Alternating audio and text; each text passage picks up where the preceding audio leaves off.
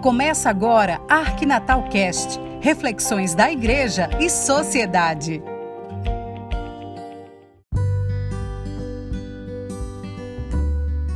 Olá, pessoal. Mais uma sexta-feira. Hoje, dia 20 de novembro, é o Dia Mundial de Oração e Ação pela Criança. Vamos falar um pouco sobre isso? Existe no mundo a Rede Global de Religiões pela Criança.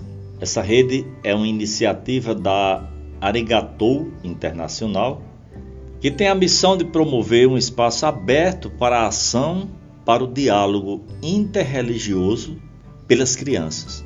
Essa rede ela foi criada com a convicção e um forte senso de responsabilidade de proteger direitos e a dignidade de todas as crianças como também a promoção da paz mundial e justiça para todos. E hoje a gente traz esse comentário, traz essa reflexão sobre essa rede global de religiões pela criança, porque na, aqui no Brasil, principalmente a pastoral da criança está envolvida completamente para essa ação. Três coisas são chamadas a atenção no dia de hoje principalmente aqui no Brasil, através da Pastoral da Criança. A primeira coisa é o tema Educação Ética para as Crianças, que traz a estratégia de promover a ética, promover a educação baseada em valores em diversos contextos educacionais e também nos lares. Na Pastoral da Criança, trabalhamos a questão do crescimento e desenvolvimento infantil, atrelado ao texto bíblico que diz: e a criança crescia em idade, graça e sabedoria diante de Deus e dos homens. Essa contribuição da pastoral da igreja, da criança, a contribuição da Igreja Católica dentro da rede global de religiões pela criança.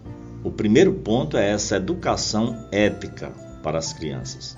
Aprender a viver juntos. Esse é um programa intercultural e também interreligioso independe de religiões, independe de culturas. Um programa de educação, de ética, que reúne um conjunto de ferramentas para educadores e líderes juvenis. Os líderes da Pastoral da Criança em todo o Brasil, são muitos, estão completamente envolvidos, estão envolvidas nessa ação de defesa da vida, nesse aspecto de educação ética. Um segundo ponto é a questão da oração e ação. O dia 20 foi instituído Dia de Oração e Ação pela Criança para realizar momentos de orações, momentos que venham a completar com alguma ação concreta em favor da sobrevivência, em favor do desenvolvimento, em favor da proteção de nossas crianças. Nós sabemos toda criança tem o direito de sobreviver, Toda criança tem o direito de prosperar. E é nesse sentido que a Rede Global de Religiões pela Criança traz esse dia 20 de novembro, todos os anos, para pensarmos em alguns princípios. Então, o primeiro, educação ética, segundo, oração e ação, e a terceira coisa, acabar com a pobreza infantil a partir da promoção de ações para diminuir a, pobreza que afeta as crianças.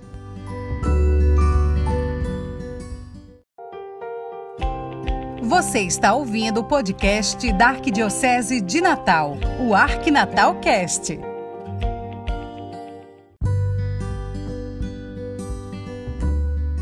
Nesse Brasil tão grande, nesse mundão de meu Deus, nesse mundo tão grande, a rede global é mundial, nós vemos quantas crianças ainda morrem de fome, quantas crianças ainda não têm um teto. A Igreja Católica vive a Semana Social Brasileira, Terra, Teto, Trabalho. Quantas crianças moram em lares onde os pais não têm trabalho, não têm terra, não têm teto? O Dia Mundial de Oração e Ação pela Criança é celebrado nesse dia por ser também o Dia Internacional da Infância e também o aniversário da assinatura da Convenção sobre os Direitos da Criança.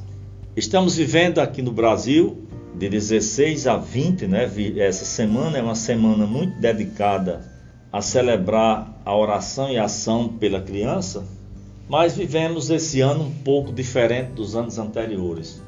Normalmente, esse, esse período, agora, nesse período são realizados momentos celebrativos com a presença das crianças, nas celebrações da vida, momentos celebrativos com famílias em lugares que possam acontecer o encontro e confraternização entre as pessoas. Temos no Brasil realizado encontros de religiões diversas, um dia de ação social, um dia de oração, de ação, onde as religiões se encontram para rezar, mas se encontram também para agir, porque oração é ora e age. Mas esse ano está diferente, né? A pandemia do Covid-19 não fez com que acontecesse somente esse, esse distanciamento social, mas também revelou para mais pessoas a situação de desigualdade social. A gente vê nesse período da pandemia que as crianças que se encontram nas comunidades mais pobres, elas são o sofrimento aparece mais rápido. Há um acúmulo de sofrimento. Então, no Brasil, essas organizações, comunidades, Pastoral da Criança, com sua ação de salvar vidas, tem feito o tudo para que as crianças pobres sejam mais beneficiadas com a ação de nossa oração. E uma coisa que se chama atenção é a questão do vínculo. Que as crianças não percam seu vínculo de pessoa, de filho de Deus dentro da família. É muito importante a criança se sentir num ambiente de confiança, num ambiente de acolhimento. Se uma criança vive com medo, ela vai ter dificuldade para estabelecer vínculos.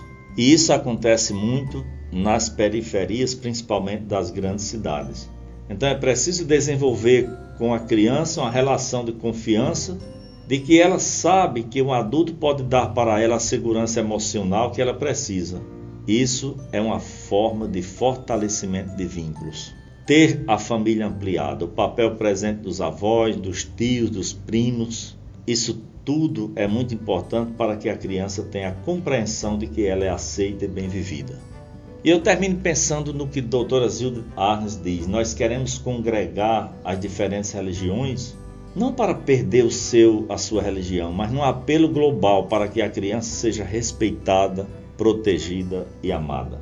E o Papa Francisco também chama a atenção. É certo que esse diálogo fará ressaltar como são diferentes as nossas crenças, as nossas tradições, as nossas práticas mas se formos honestos ao apresentar as nossas convicções, seremos verdadeiros defensores da criança. E pensamos, a criança cresce em idade, graça e sabedoria diante de Deus e dos homens. Nesse dia 20 de novembro, que rezemos e hajamos o quanto mais pudermos para que todas as crianças tenham vida e a tenham plenamente. Um abraço e até a próxima sexta-feira.